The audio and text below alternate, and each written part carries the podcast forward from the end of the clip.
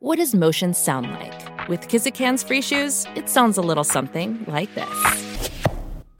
Experience the magic of motion. Get a free pair of socks with your first order at kizik.com/socks.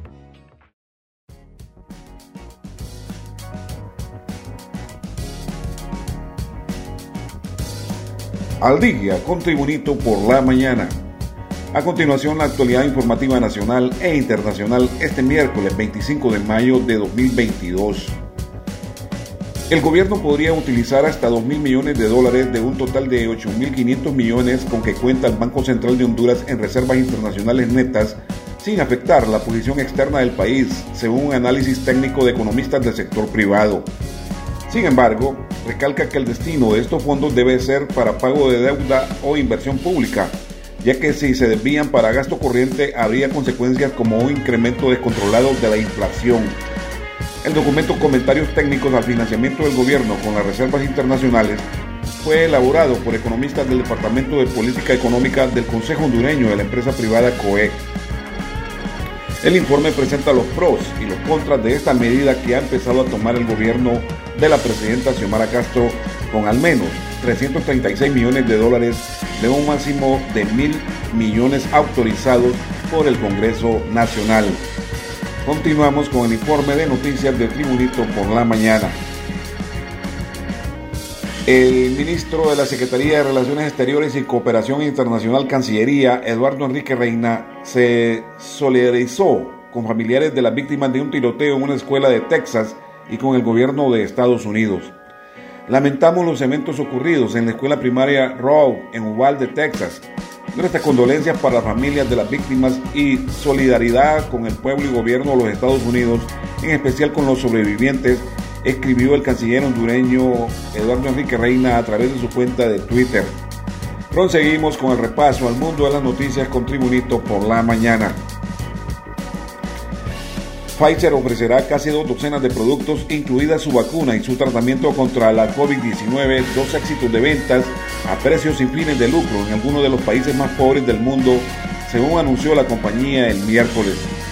La farmacéutica anunció el programa en el Foro Económico Mundial de Davos, Suiza, y dijo que pretendía impulsar la igualdad de salud en 45 países de bajos ingresos. La mayoría de esos países está en África, aunque la lista también incluye a Haití, Siria, Camboya y Corea del Norte. Los productos que están disponibles de forma generalizada en Estados Unidos y la Unión Europea son 23 medicamentos y vacunas para enfermedades infecciosas, algunas formas de cáncer y problemas de salud inflamatorios y poco habituales. Apenas unos pocos de los productos de la lista están disponibles ahora en esos 45 países, señaló la vocera de la compañía Pfizer, Pan Excel. Continuamos con las noticias en Tribunito por la mañana. Tela Atlántida. Honduras está de fiesta gracias al talentoso estudiante de secundaria de esta ciudad, José Javier Rivera Bermúdez, de 17 años, quien ganó el segundo lugar con medalla de plata en la Olimpiada Internacional de Química Lavoisier 2022, celebrada en Indonesia. En la competencia participaron estudiantes de Azerbaiyán, Afganistán, Bangladesh, Bolivia, Brasil, Bulgaria, Camboya, Egipto, Georgia, Honduras, India, Indonesia, Guatemala, Kazajistán, Kirguistán, Malasia, México, Moldavia, Nepal, Nigeria, Pakistán, Palestina, Filipinas, Polonia, Rumania, Siria, Tailandia, Turquía, Venezuela y Vietnam, entre otros.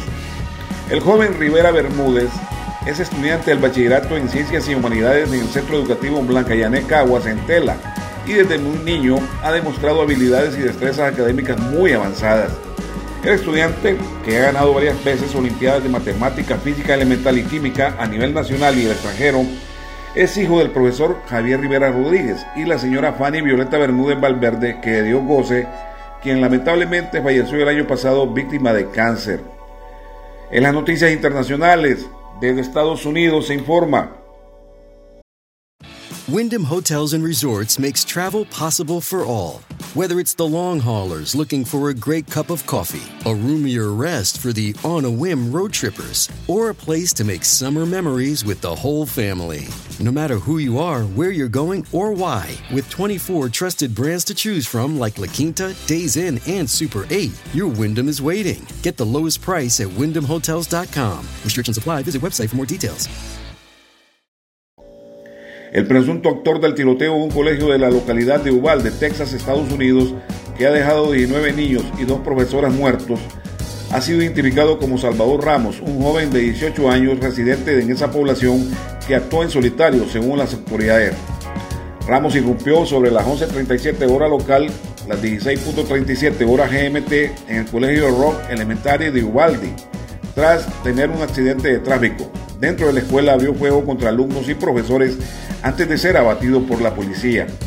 El gobernador de Texas, Greg Abbott, ha indicado que Ramos es ciudadano estadounidense y que había sido estudiante en el Instituto de Secundaria de Uvalde, Texas, donde perpetró la masacre. Desde Washington, el presidente de Estados Unidos, Joe Biden, pidió a los estadounidenses confrontar el poderoso lobby pro armas del país después de que un adolescente matara a tiros a 18 niños en una escuela primaria en Texas. ¿Cuándo, por el amor de Dios, nos vamos a enfrentar al lobby de las armas?